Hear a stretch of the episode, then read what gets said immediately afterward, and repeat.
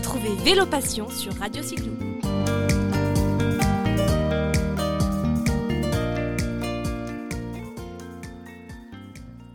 Bonsoir Patrick Chevalier, merci donc euh, de me consacrer un peu de temps euh, pour Radio Cyclo. Juste avant la diffusion du film sportif Le parcours médiatique des combattantes, euh, spécialement pour la Journée internationale des droits des femmes. On est ici dans un magnifique et fabuleux endroit à Villeneuve, à Villemur, y arriver sur Tarn, dans les greniers du roi tout en briquette rouge. Donc pour les Toulousains qui ne connaissent pas, je vous recommande d'aller visiter ce lieu parce que c'est un lieu qui est classé, qui est magnifique. Donc un bel endroit pour parler de la mixité euh, pour, euh, au, niveau, au niveau sportif. Donc Patrick, d'abord euh, la première question par rapport à ce film. Est-ce que ben, tu peux nous en dire un peu plus et nous expliquer comment t'es venue l'idée de ce film et nous expliquer le déroulé en fait?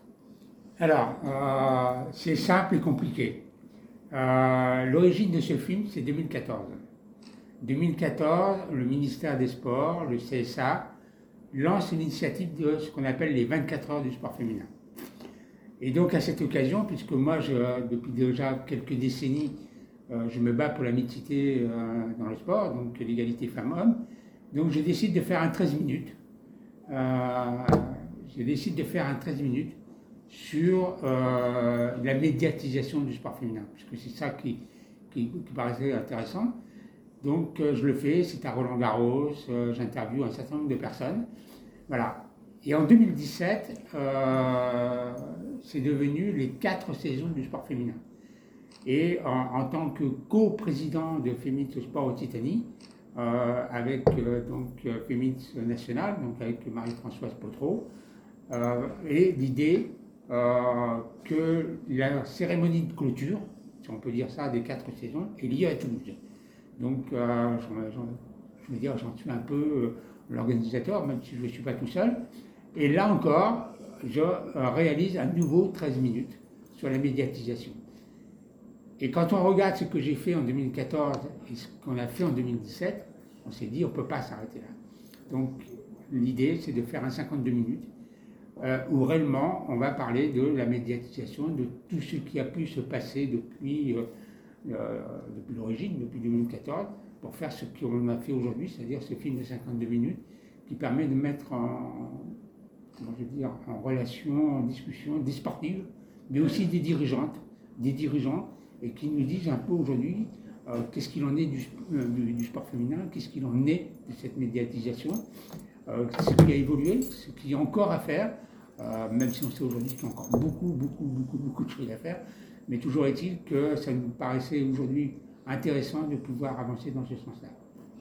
Et donc depuis 2014, est-ce que tu as vu les progrès euh, qui ont, euh, enfin, depuis ton, ton, implication dans la mixité au niveau du sport, est-ce qu'il y a eu des progrès qui ont été faits?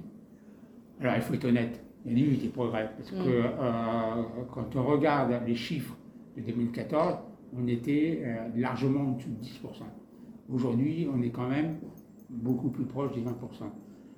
Il y a encore beaucoup de choses à faire, mais euh, le travail qui a été fait par tous, que ce soit des hommes ou des femmes, qui ont eu cette, volonté de mettre en valeur euh, le sport féminin et, la mixité, fait qu'aujourd'hui, les médias ont un peu avancé dans ce sens-là, que ce soit les chaînes de télé, que ce soit euh, les journaux pour faire avancer les choses. Et puis, il y a un certain nombre de personnes. Moi, je pense à, Aurélie Bresson, euh, qui a fait son magazine des sportives, avec toutes les difficultés que ça représente, mais aujourd'hui, elle est encore sur, le terrain depuis 2016, et qui met en valeur euh, des sportives, quelles qu'elles soient, qu'elles soient des sportives de haut niveau ou des sportives de, de tous les jours, parce qu'aujourd'hui, c'est important que, que les femmes puissent faire du sport. Et tous les sports, il n'y a pas de sport interdit à une femme, quelle qu'elle soit, que ce soit du rugby, que ce soit de la boxe, que ce soit de la danse, rien. tous les sports doivent être accessibles à toutes les femmes. Même chose sur les sports de sur les instances dirigeantes. Là, on aura beaucoup, beaucoup encore à progresser parce qu'aujourd'hui, on s'aperçoit que très peu de femmes sont dirigeantes, très peu de femmes sont euh, directrices techniques nationales, très peu de femmes sont entraîneurs euh, de, euh, de clubs ou quoi que ce soit. Donc là, il y, a, encore beaucoup encore de chemin à faire. Voilà. Je pense qu'il va falloir continuer à remonter les manches et puis aller sur le terrain. et pourquoi cet engagement? C'est rare de la part d'un homme, de, enfin, on va dire, ça devient moins rare, mais c'est un peu plus rare d'hommes qui s'impliquent et qui s'engagent autant avec énergie sur le, sport au féminin. Alors, euh, moi, ça, ça, remonterait en mai 68. Ah. Mai 68, euh, j'ai fait, euh, fait les barricades. J'étais très très révolutionnaire. Mais j'ai découvert dans, les actions qu'on a menées dans, le lycée, parce que c'était l'année du bac, euh, cette mixité entre euh, les garçons et les filles euh, pour, pour un, combat qui, était le nôtre. Bon, et j'ai découvert aussi un certain nombre de, à travers des livres, un certain nombre de choses. J'ai découvert à travers les livres de, de l'Arbre de à travers un monsieur qu'on connaît très peu, qui s'appelle Monsieur de Condorcet, mmh. qui, qui, a, qui, a, été quelqu'un qui, qui, a vraiment combattu pour la, la défense euh, de l'égalité. De Donc à partir de là, ça m'a, ça m'a un peu plus avancé. Et puis, bon, j'ai des exemples autour de moi. Euh, j'ai l'exemple de ma mère, par exemple, euh, qui m'a dit que quand elle était jeune, on lui a refusé de faire de, la gym pour ça, parce que ma grand-mère a dit non, tu ne feras pas de la gym parce qu'il n'est pas question de faire de la gym avec, une, avec en, short.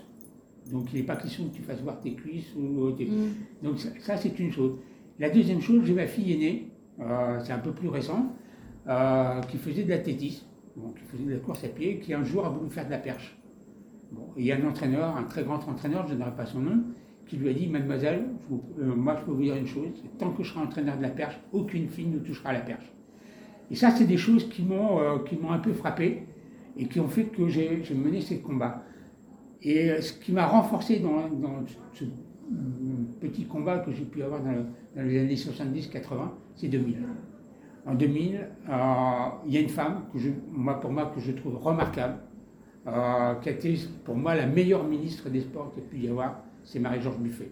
Pourquoi? Parce qu'elle a mis en place des plans de féminisation, même si aujourd'hui on s'aperçoit que ce n'est pas vraiment mis en place, mais n'empêche. N'empêche que ce combat aujourd'hui amène à quoi? À une loi qui oblige la parité, la parité dans les instances.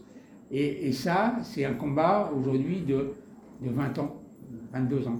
Et voilà. Et euh, est, une des chevilles ouvrières de ça parce que euh, Marie-Françoise Potreau, qui était la présidente, euh, qui, est encore aujourd'hui, elle était au ministère et elle a suivi la, bataille des, premiers mois, des premières années. Et aujourd'hui, il y a des résultats. Mais surtout, il y a des résultats positifs. Il ne faut mm. surtout pas relâcher parce que sinon ça va refaire putsch et on va retomber dans, dans des situations. Et, je dis que le combat de l'égalité femmes-hommes ne se fera pas, et Béatrice Bardubus le dit très bien, ce n'est pas les femmes tout seules, c'est les femmes et, les, hommes, ensemble mm, mm. qui arriveront à le, gagner.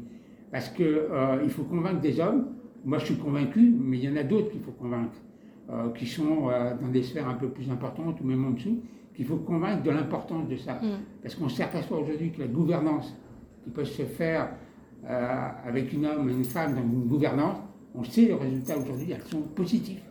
Dans tous les cas, la Fédération française de handball peut le démontrer. Mm. Et d'autres fédérations peuvent le démontrer. Donc arrêtons de fermer les yeux en disant que ce n'est pas possible. C'est mm. possible. Maintenant, c'est une question de volonté et de vouloir. Suite après donc ce film, il y en a un autre qui va arriver, oui. Ouais, notre projet. Tu finis jamais. et, euh, et les d'autres projets, est-ce qu'il y a, est-ce qu'il y a d'autres, d'autres choses après les films? Alors, euh, il y en a un qui, est presque fini là. Mm. Euh, c'est ce qu'on appelle le coup de projecteur sur les quartiers prioritaires. Pourquoi? Les quartiers prioritaires, on s'aperçoit d'une chose, c'est que très peu de jeunes filles font une activité physique. Je ne parle mm. même pas de sport, hein, d'une activité physique. Donc aujourd'hui, on a, on a, été à la rencontre de, certains, de certaines associations euh, qui essaient de développer ces activités euh, en direction des femmes, mais aussi en direction de la mixité. Et donc de faire voir aujourd'hui qu'on peut amener des jeunes filles à faire une activité, sans parler de compétition. Dans un premier temps, euh, on ne parle pas de, de compétition, on parle réellement de faire une Juste activité du sport. Voilà, mmh. ça me paraît aujourd'hui essentiel mmh. à ce niveau-là. Euh, donc il faut avancer dans ce sens. Après, c'est vrai que depuis, je me permets, depuis le, le, premier confinement, ces deux dernières années, c'est vrai que le sport, en sens général, les jeunes font de moins en moins de sport, on s'en est rendu compte, même les adultes. Donc c'est vrai que c'est important de promouvoir, au-delà de la mixité dans le sport, de faire une activité physique, peu importe laquelle. Ouais. Alors c'est important et, et, je pense qu'en plus on a une chance inouïe là. On va avoir les Jeux Olympiques en 2024. Mm. Donc aujourd'hui, il faut essayer de passer du stade de la France sportive à la France des sportifs et mm. des sportives. C'est-à-dire amener un plus de personnes possibles à faire une activité physique. Et je crois que l'erreur, moi c'est mon sentiment, l'erreur qui a été faite par la plupart des associations aujourd'hui, c'est que quand vous preniez une licence dans un club, que ce soit du foot, du tennis ou quoi que ce soit, dans l'idée, c'est la compétition. Top Non la plupart des gens, ils ont envie peut-être de faire une activité. Et je crois qu'aujourd'hui, c'est l'erreur qu'on a pu faire avec les jeunes filles et les jeunes femmes, de les emmener directement dans la compétition. Je crois que la première étape, c'est d'avoir le plaisir de faire une activité mm. physique, quel qu'il soit, mm. d'aller courir, de faire du vélo, de faire... Mais de partager. voilà, voilà. c'est ça qui est important. Ils n'ont pas la compétition d'aller chercher la médaille ou quoi que ce soit. Je pense qu'il y, y, y, a eu des erreurs de fait à ce niveau-là ce qui fait qu'on a, énormément de, retard. Voilà. Je veux parler du deuxième projet, parce que mhm. celui-là, il est important, on va commencer le tournage. Hein. Donc, euh, il va durer trois ans, ce film. Il va s'appeler Elle et il rêvent de Paris 2024. C'est aujourd'hui six sports, 12, 12 jeunes, six garçons, six filles. Ça, c'est euh, toutes les fédérations avec qui on, a contacté, que ce soit le handball, le badminton, quoi que ce soit. On leur a dit, nous on veut un garçon et une fille. Pourquoi? Tout simplement pour essayer de démontrer que la détermination, la volonté euh, dans le travail qui va être fait par ces jeunes pour, intégrer l'équipe de France olympique est la même. Il va falloir qu'ils s'entraînent autant. Il va falloir la même volonté. C'est-à-dire qu'il n'y a pas euh, de, discrimination sur le volume d'entraînement ou quoi que ce soit. C'est la même chose. C'est-à-dire qu'ils vont avoir la, même quantité d'entraînement, euh, les mêmes besoins euh, dans la vie quotidienne. Donc, quelque part, c'est de faire voir au grand public qu'on ne devient pas sportif de haut niveau par hasard mm. et que c'est la même chose pour un garçon et pour une fille. Ça me paraît aujourd'hui important. Mm. Et de faire voir aussi à des jeunes qui sont un peu euh, perdus et de dire qu'aujourd'hui, des sportifs, des jeunes qui ont une vingtaine d'années, aujourd'hui, euh, ont décidé de faire une carrière euh, sportive, hein, entre guillemets, qui va durer ce qu'elle va durer. Mais ça ne leur empêche pas derrière d'avoir euh, une qualité de vie professionnelle, une qualité de vie au quotidien, et d'avoir des réussites au niveau universitaire, scolaire, ainsi de suite. Et je prendrai un exemple de la jeune fille qu'on voit au début du film, qui s'appelle Héloïse, qu'on a rencontrée quand elle avait 14 ans. Aujourd'hui, elle passe son bac. Elle a une moyenne de 18 au bac et elle est numéro 3 mondial des moins de 23 ans. Donc ça, c'est une preuve euh, de la volonté, de la détermination qu'elle a pour faire avancer les choses. Et quelque part, ça peut amener des jeunes à dire, bon, sans faire du sport, c'est que si on veut y travailler, si on veut y mettre de la volonté, on y arrive. Hmm. Mais merci beaucoup, Patrick.